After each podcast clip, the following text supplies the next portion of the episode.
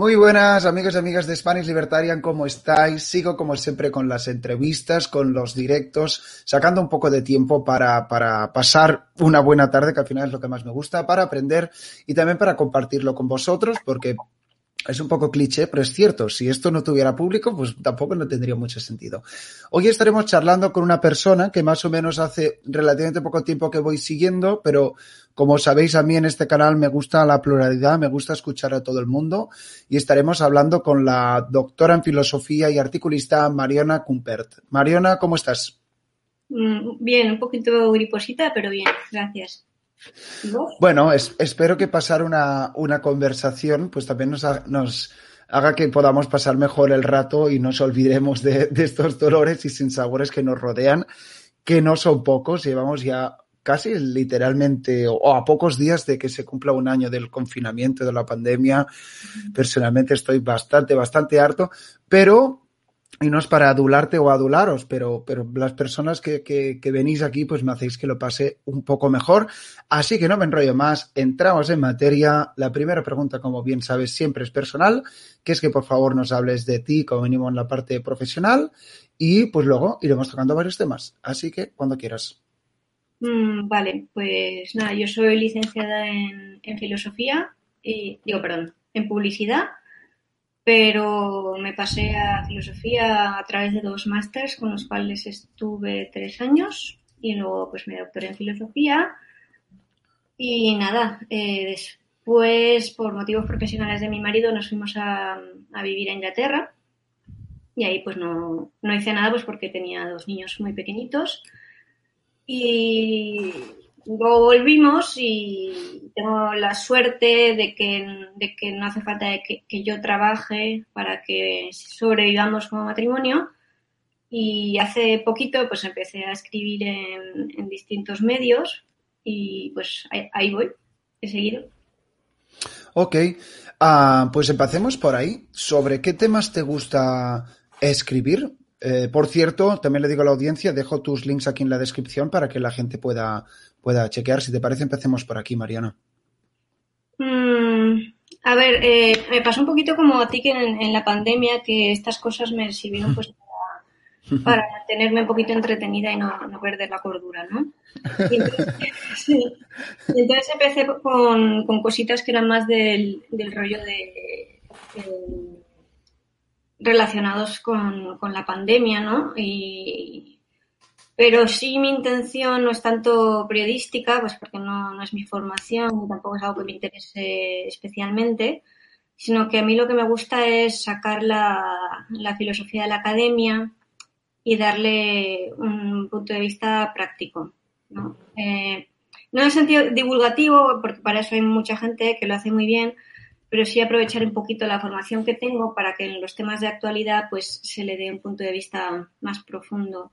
Y de hecho estoy haciendo una serie de entrevistas, lo que pasa es que solo ha sido publicada una a Iván Espinosa de los Monteros, en las que el formato es distinto porque no, no es preguntarles sobre lo último que, que ha ocurrido y la última polémica, sino que es más eh, un, algo más profundo en el sentido no, no de profundo de qué culto soy, sino de averiguar pues eh, quién es la persona que hay detrás y qué opina de, temas pues que, que, nos afectan a todos, pero no están, no están tanto en, en el candelero o. Claro.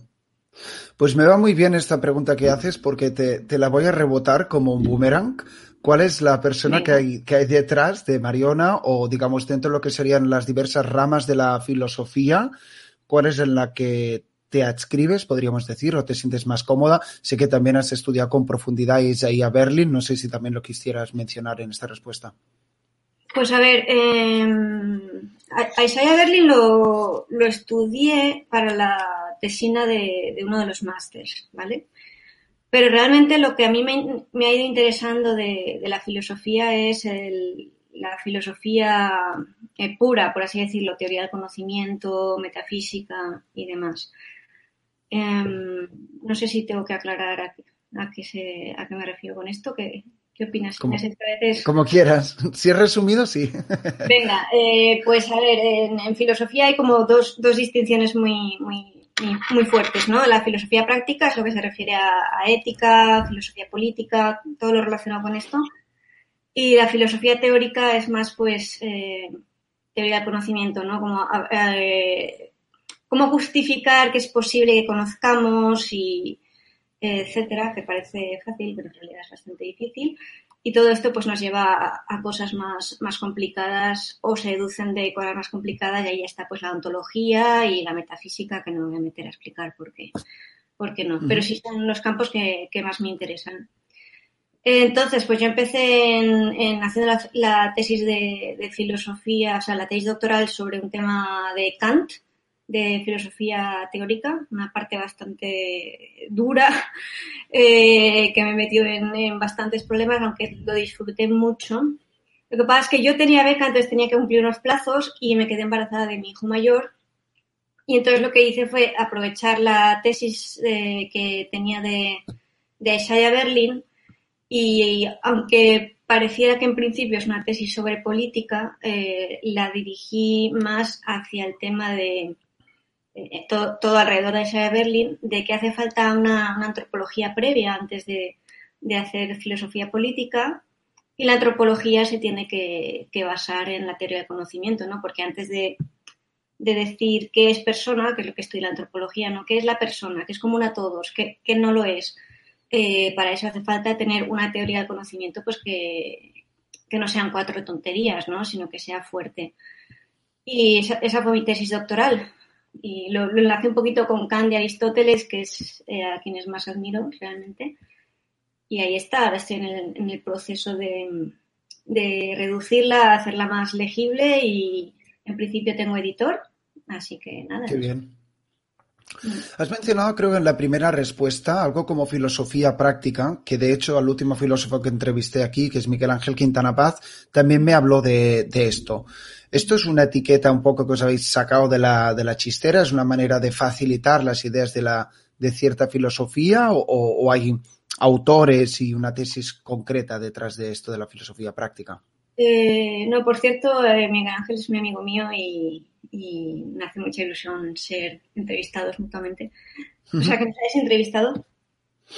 Y no, no, es una cosa que nos hayamos inventado, eh, es una, tesis que tiene mucho tiempo, desde, nada, desde que existe la, filosofía. Lo que pasa es que se suele caer en el error de que la filosofía práctica, es decir, eh, hacer ética o hacer filosofía política, se puede hacer sin, sin tener en cuenta todas estas cosas que te he contado, ¿no? Pues una teoría sobre qué es el hombre, qué es lo que le conviene.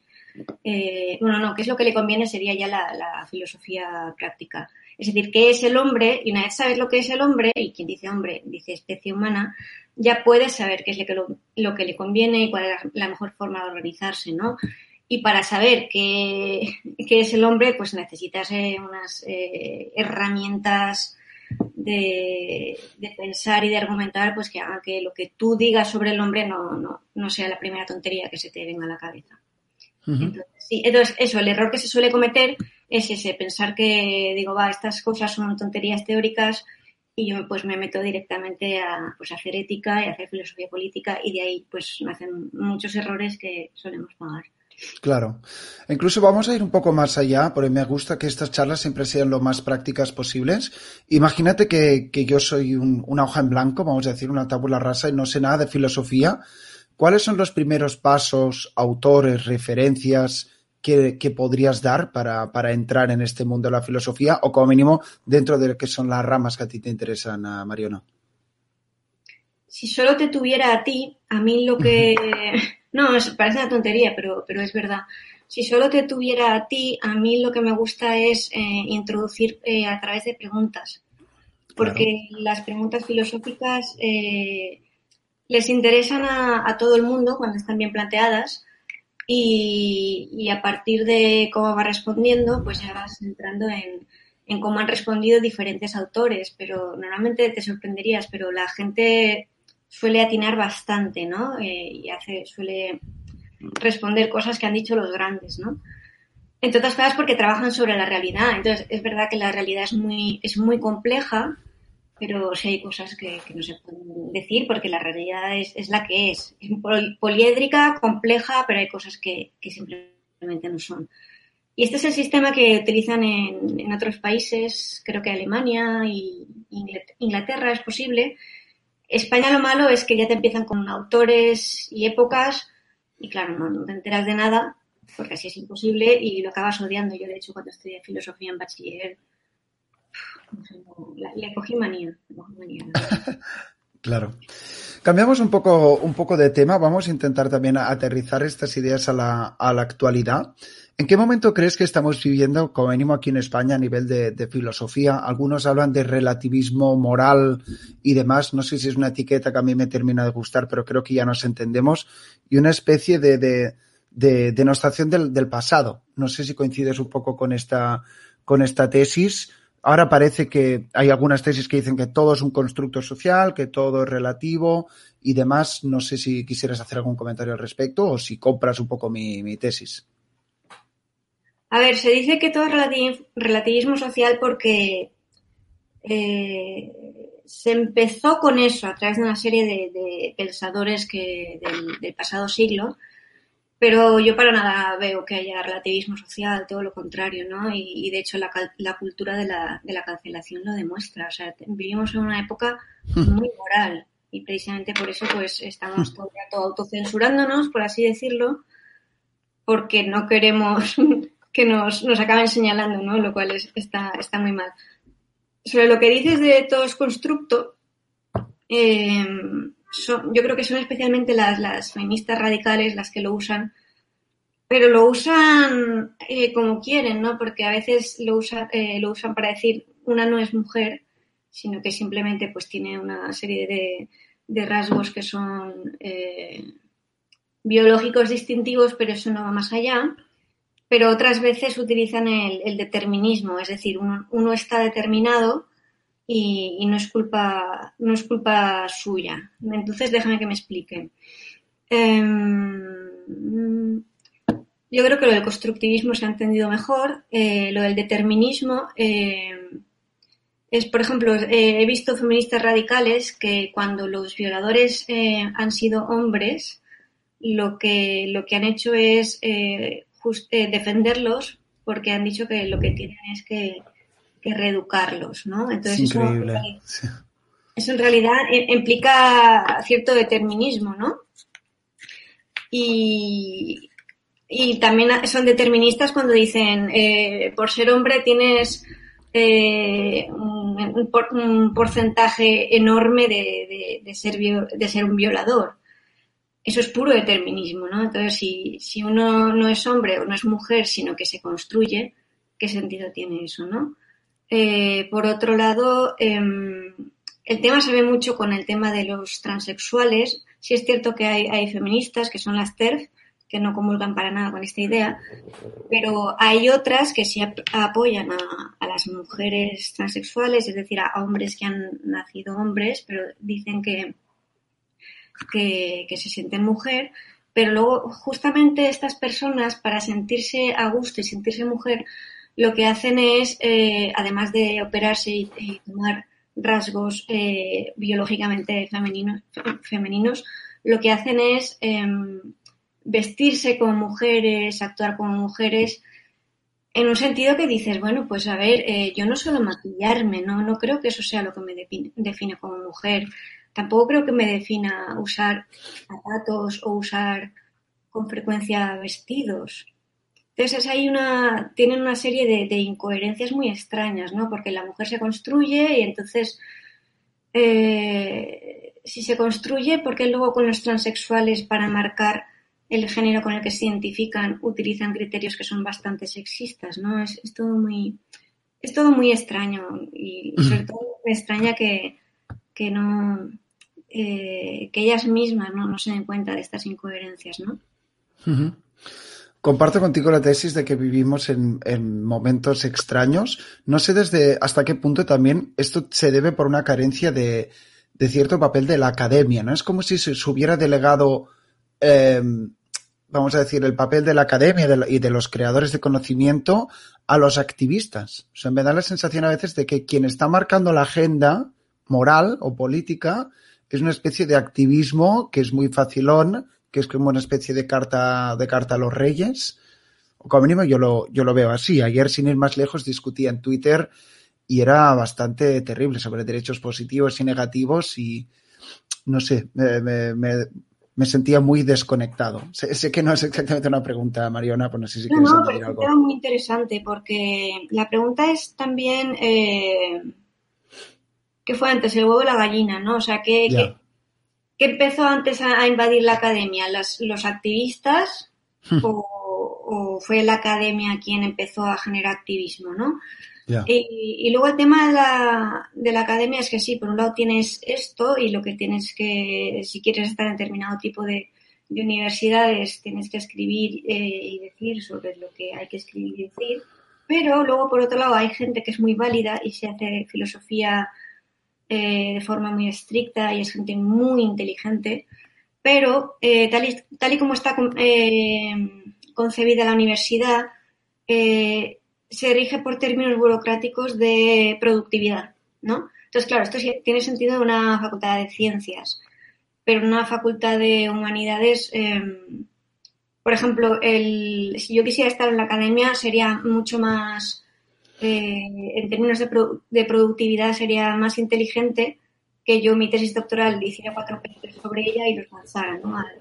al, mundo. Entonces, normalmente en cuatro papers dices, eh, cuatro tonterías, eh, porque además lo que tienes que hacer es estar citando, entonces se genera una burbuja de muchísimas cosas que estás diciendo y además, como te están exigiendo que las digas, muchas veces eh, no, tienes un, aporte real, ¿no? Y no, conozco mucha gente ya, o sea, mi director de tesis sí publicó muchos libros muy, muy valiosos, ¿no? Que, que algunos de ellos estaban muy al alcance de personas que no, que no fueran filósofos, pero ahora eso ya no existe, porque claro, esta gente tiene que vivir y tiene que justificar el que le está empleando.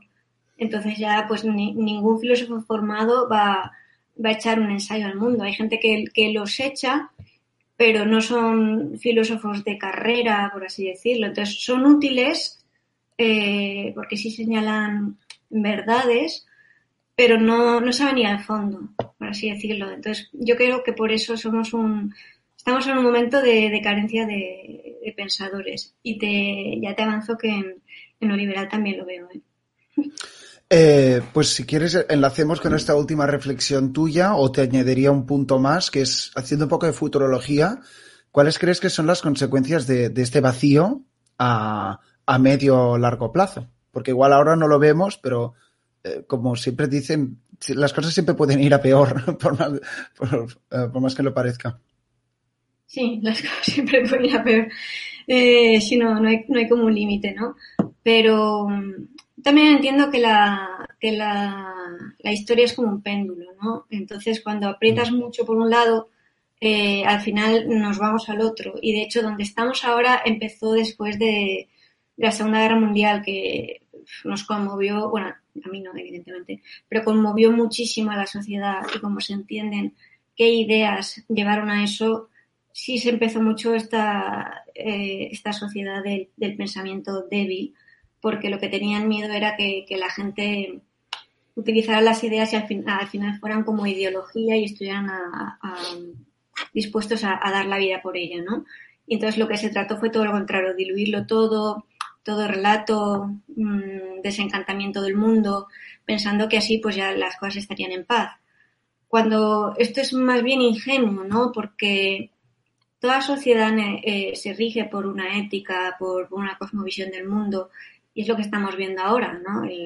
ya te he dicho que este es uno de los momentos más moralistas que hay, eh, por lo menos a, nivel institucional. Em, entonces yo sí que creo que si siguen apretando tanto las tornas, eh, va a haber como un, rebote. Entonces eso está bien, lo malo es que, claro, los rebotes pues si, si digamos que el nazismo, por así decirlo, y el comunismo estaban aquí y ahora pegaron un rebote hasta aquí, a mí me gustaría que se pegara un, rebote a, la mitad, ¿no?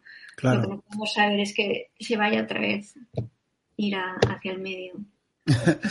bueno, el tiempo dirá. Mira, vamos, voy a hacer algo. Es que han hecho una pregunta que me parece bastante interesante un, un compañero aquí en el chat y creo que también, pues a colación de lo que vamos hablando, dice Manuel Sainz. Ante un mundo cada vez más tecnológico, ¿cuál es el rol actual que ocupan y ocuparán las humanidades? No sé si te, encaja la pregunta, ya que estábamos hablando un poco de, futuro y de academia y demás.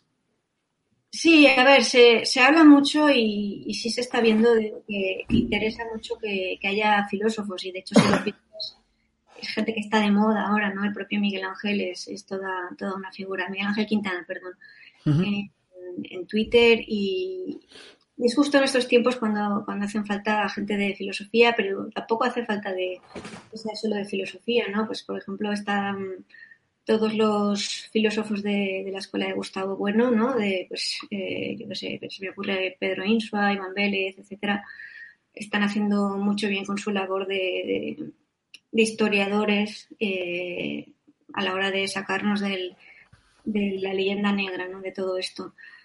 Em, y bueno, pues los mismos eh, profesores de literatura también. Mi director de tesis decía que, era un gran filósofo. Mm, siempre decía que había aprendido de la vida eh, casi más con leyendo las grandes novelas que estudiando a, los grandes filósofos. Entonces yo creo que sí va a ser relevante, no, no que vaya a ser, sino que es uno de los caminos. Otra cosa es eh, que lo sigamos, ¿sabes? Porque una de las cosas que, veo que son preocupantes es que sí es cierto que precisamente por esta falta de, orientaciones vitales, por así decirlo, que siempre las ha habido, yo que sé, en, pues la, tradición occidental, pues ha sido el, el cristianismo, ¿no? Pues el cristianismo ha salido del corazón de las personas, pero deja un hueco y ese hueco siempre está ahí en el corazón humano, ¿no?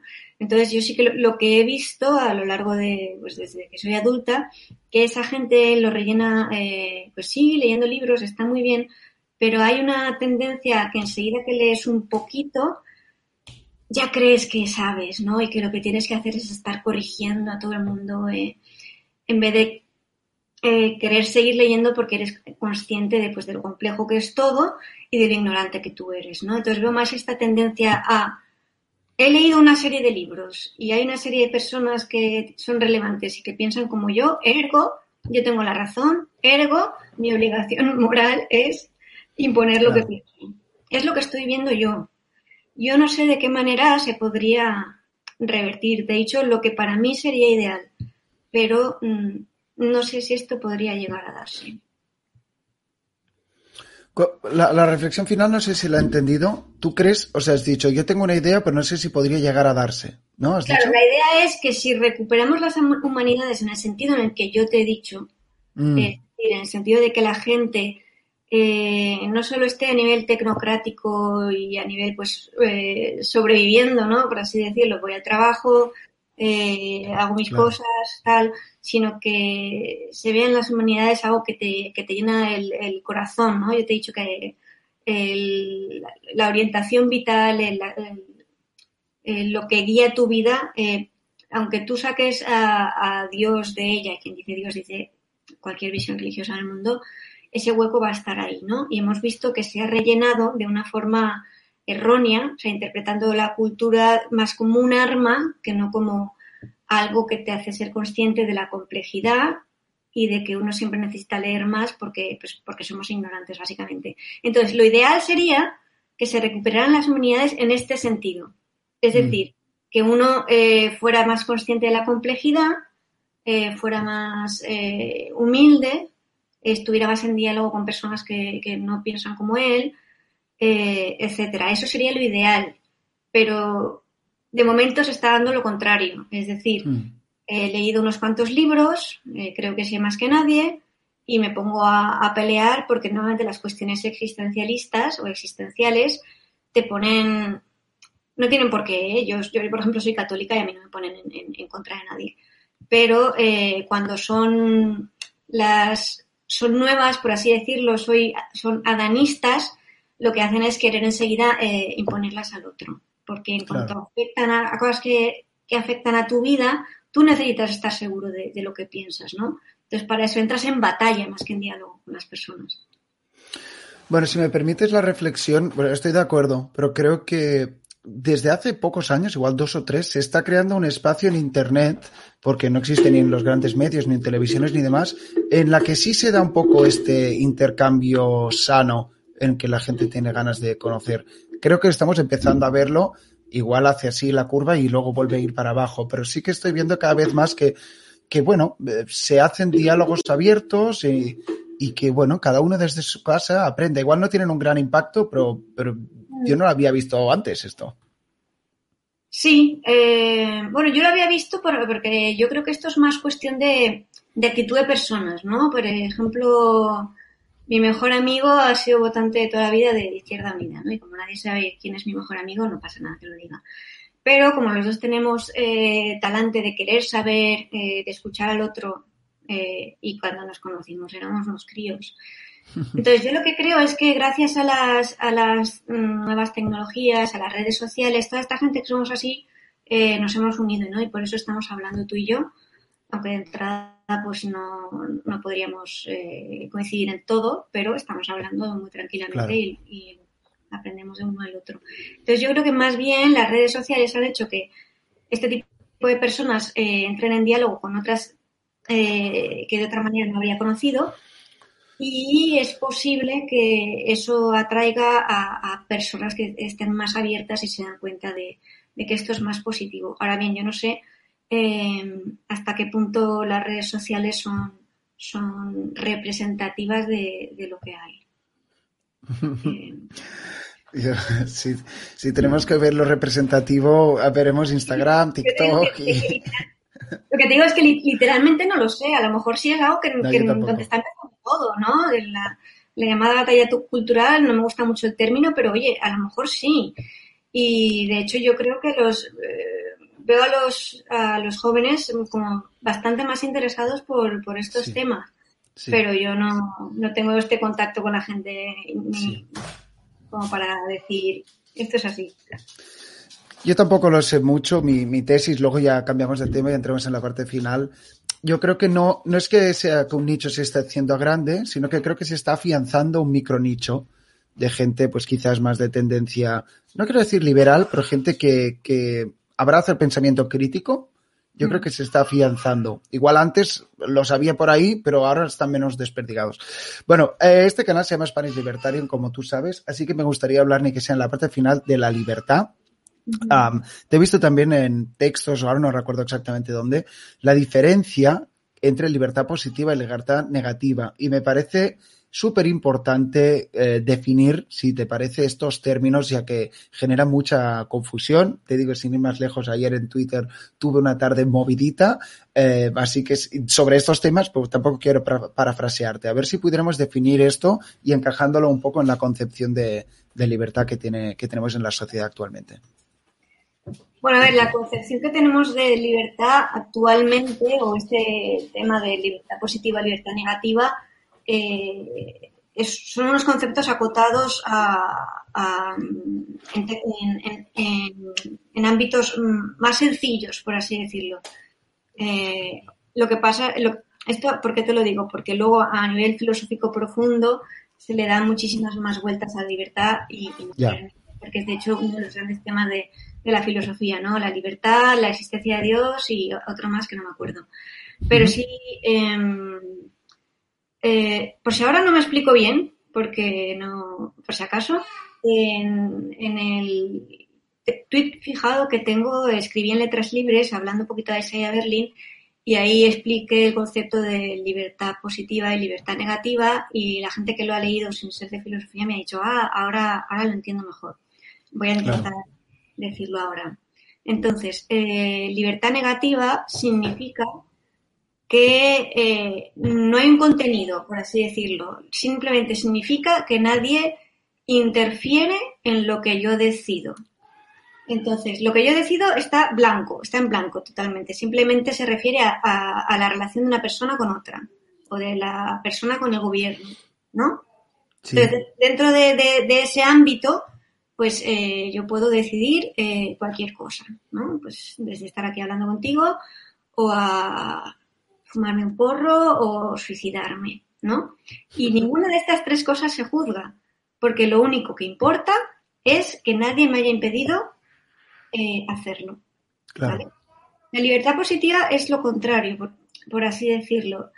Eh, habla más bien de que tú lo que haces con tu libertad eh, importa, ¿no? Y que hay ciertas acciones que tú haces, pero que aunque hayan, aunque hayan partido de una libertad negativa, es decir, de que nadie interfiera en, lo que haces, eh, las decisiones que tomas eh, no las tomas precisamente desde un punto libre porque mm, no son racionales, por ejemplo, o no son algo que a ti te convenga como persona, ¿no? Por ejemplo, eh, lo del suicidarme, ¿no? Si a veces, pues imagínate que me dan un brote psicótico o lo que sea y, me tiro por la ventana, eh, soy libre de, una forma negativa porque nadie me lo ha impedido, pero no se, no se entiende que esto es una que yo, yo, he sido libre desde un punto de positiva, desde un libro desde un sentido positivo, porque no he hecho algo que, me conviniera porque no estaba en, mis cabales, por así claro, pero esto es como lo del libre albedrío, ¿no? Al final también un poco estamos hablando de esto entre líneas. Eh, sí, claro, justa, eh, sí, justamente eso, es, es, entender la libertad eh, como algo que se conquista, ¿no? Mm. Y este es el, el, motivo por el cual a los niños, tú que eres, puedo decirlo, yo, que soy madre, a mis hijos no, no, dejo que se elijan simplemente por la, por la libertad negativa, porque ah. ellos no han desarrollado su, su, madurez y su visión de la vida y su visión de lo, de lo que quieren realmente eh, como para decir, no, es que han utilizado bien su libertad positiva. Claro. Entonces, en este sentido, la libertad se, se entiende más como, como un medio que como un fin porque yo para, para, para conseguir un, un, fin bueno para mí necesito razonarlo, pero también necesito ser libre. Pero eh, lo que importa más es haberlo razonado o estar en posición de haberlo razonado. Y la libertad es solo un medio que me, que me ayuda, que me permite llevarlo a cabo. Entonces, ¿qué, ¿qué pasa? Que la libertad positiva tiene el peligro de que haya personas que te digan, no, es que tú no sabes qué hacer con tu libertad y yo te voy a estar coaccionando. Un ejemplo muy sencillo es que el gobierno nos obliga a usar eh, cinturón de seguridad. Y si no lo llevas, te ponen un multazo. Y dices, bueno, y, si yo quiero arriesgarme a eso, ¿no? Eh, entonces, claro, los dos tipos de libertades tienen estos problemas. el problema de libertad negativa es cuando cuando dicen, eh, bueno, eh, la prostitución eh, tiene que estar legalizada y cada mujer y cada hombre hace lo que quiere con, con ella porque, porque así lo ha decidido y nosotros no podemos impedir nada.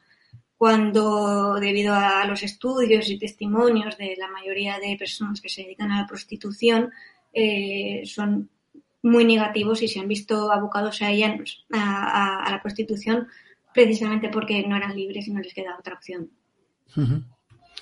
Bueno, es un tema largo, complejo. Estamos utilizando conceptos pues, que dan para, para desarrollar y más de la mano de, de, una filósofa, pues, pues más que podríamos eh, alargar el tema.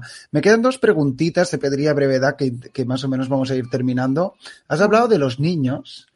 No sé si en relación con las reflexiones que acabas de decir, ¿Crees que estamos creando como una especie de sociedad de, niños malcriados? Y te pongo el ejemplo de ayer en Twitter y que no se tome mal, es un ejemplo sin más. Había un chaval que dice, tengo 25 años y solo eh, estoy cobrando 300 euros.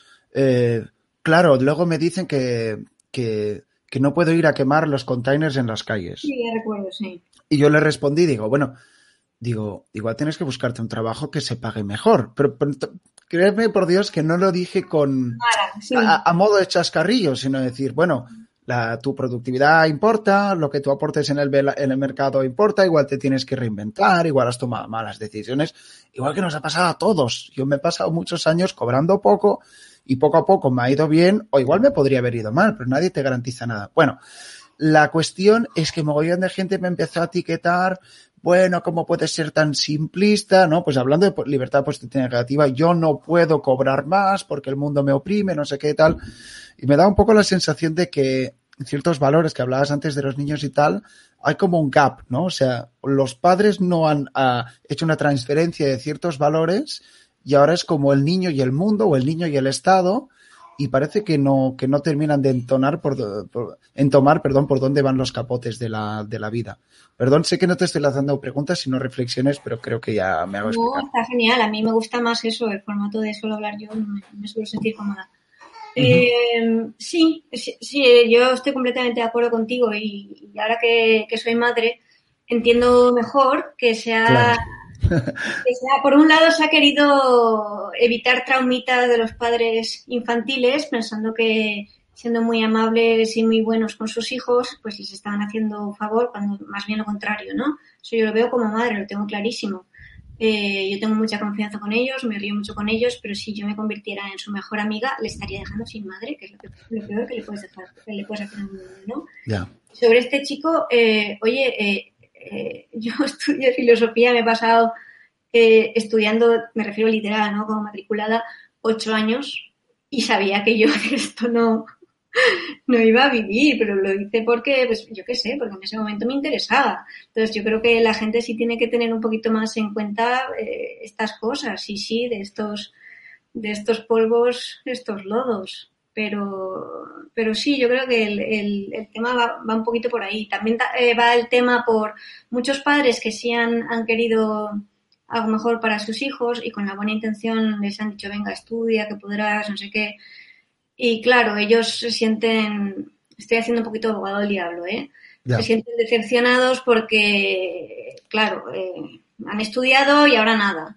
Pero esto también es culpa de, de, de, el, de la sociedad, ¿no? Porque, por ejemplo, eh, las formaciones profesionales han estado denostadas, lo cual es un clasismo eh, tremendo, cuando son muy importantes y están muy bien pagadas. O sea, yo yo creo que ha habido mucha, como mucho, oh, la universidad, y ha sido malo. Primero, porque la formación profesional no, no se ha tenido en cuenta, se, se, ha, se ha interpretado como algo de peor persona.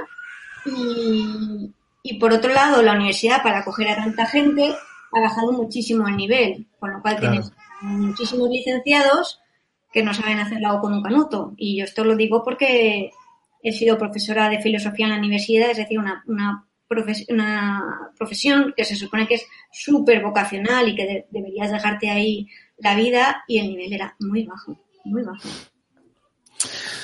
Bueno, Mariona, esto también, como te digo, nos daría también para, para otra charla. Ahora sí, para terminar, la última pregunta, que además yo me, me tengo que ir en, en breve.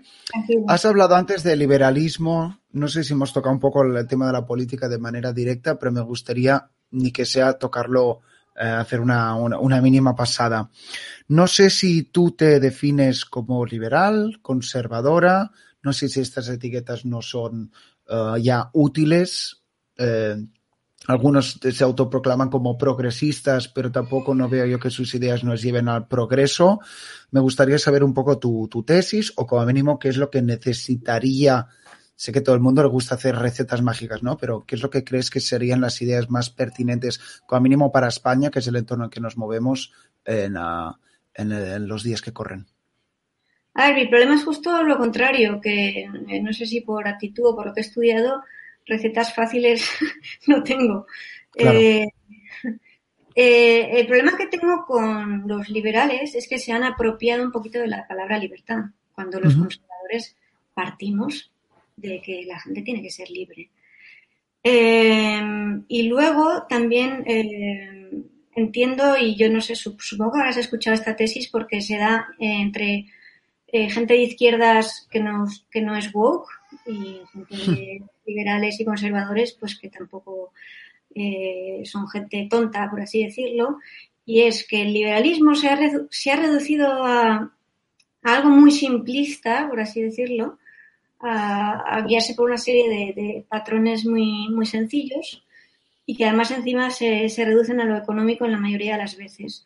Entonces, eh, la tesis esta que te digo que, que es transversal a, simplemente a la gente que, que va un poquito más allá de, etiquetas es que el liberalismo económico lo que ha hecho ha sido eh, utilizar toda la, todo el, aparato woke y se han, se han aliado, por así decirlo, ¿no?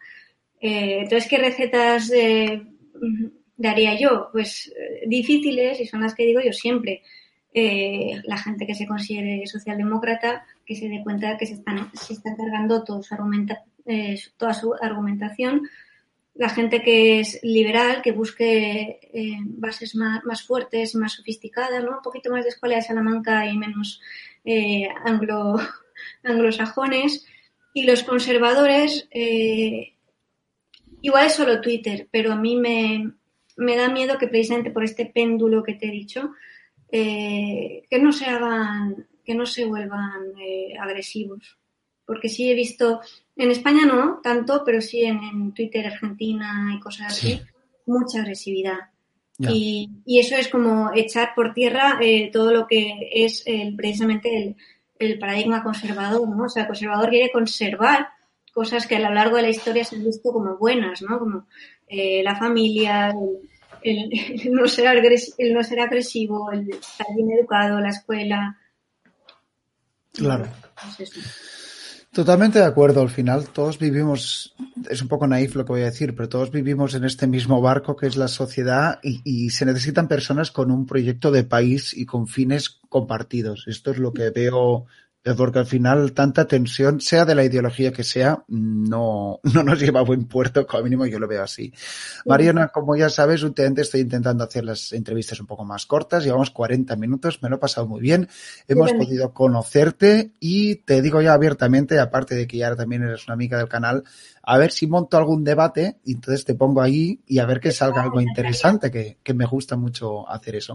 No sé si quieres decir algo antes de que cierre y despida la audiencia. Eh, pues nada, lo que ya he dicho, que al margen del eh, pensamiento con el que os identifiquéis más, que, tengáis presente que el mundo es muy complejo y que os teméis, eh, que seguro que ya lo hacéis, eh, mucho más en serio lo de pues escuchar otras ideas y eh, mejorar las vuestras. Genial. Me gusta terminar las charlas con un poco un canto a la humildad intelectual tan, tan carente en estos días que corren. Bueno, pues nada, nos vemos muy pronto, Mariona, y gracias por tu tiempo otra vez. Nombre a ti.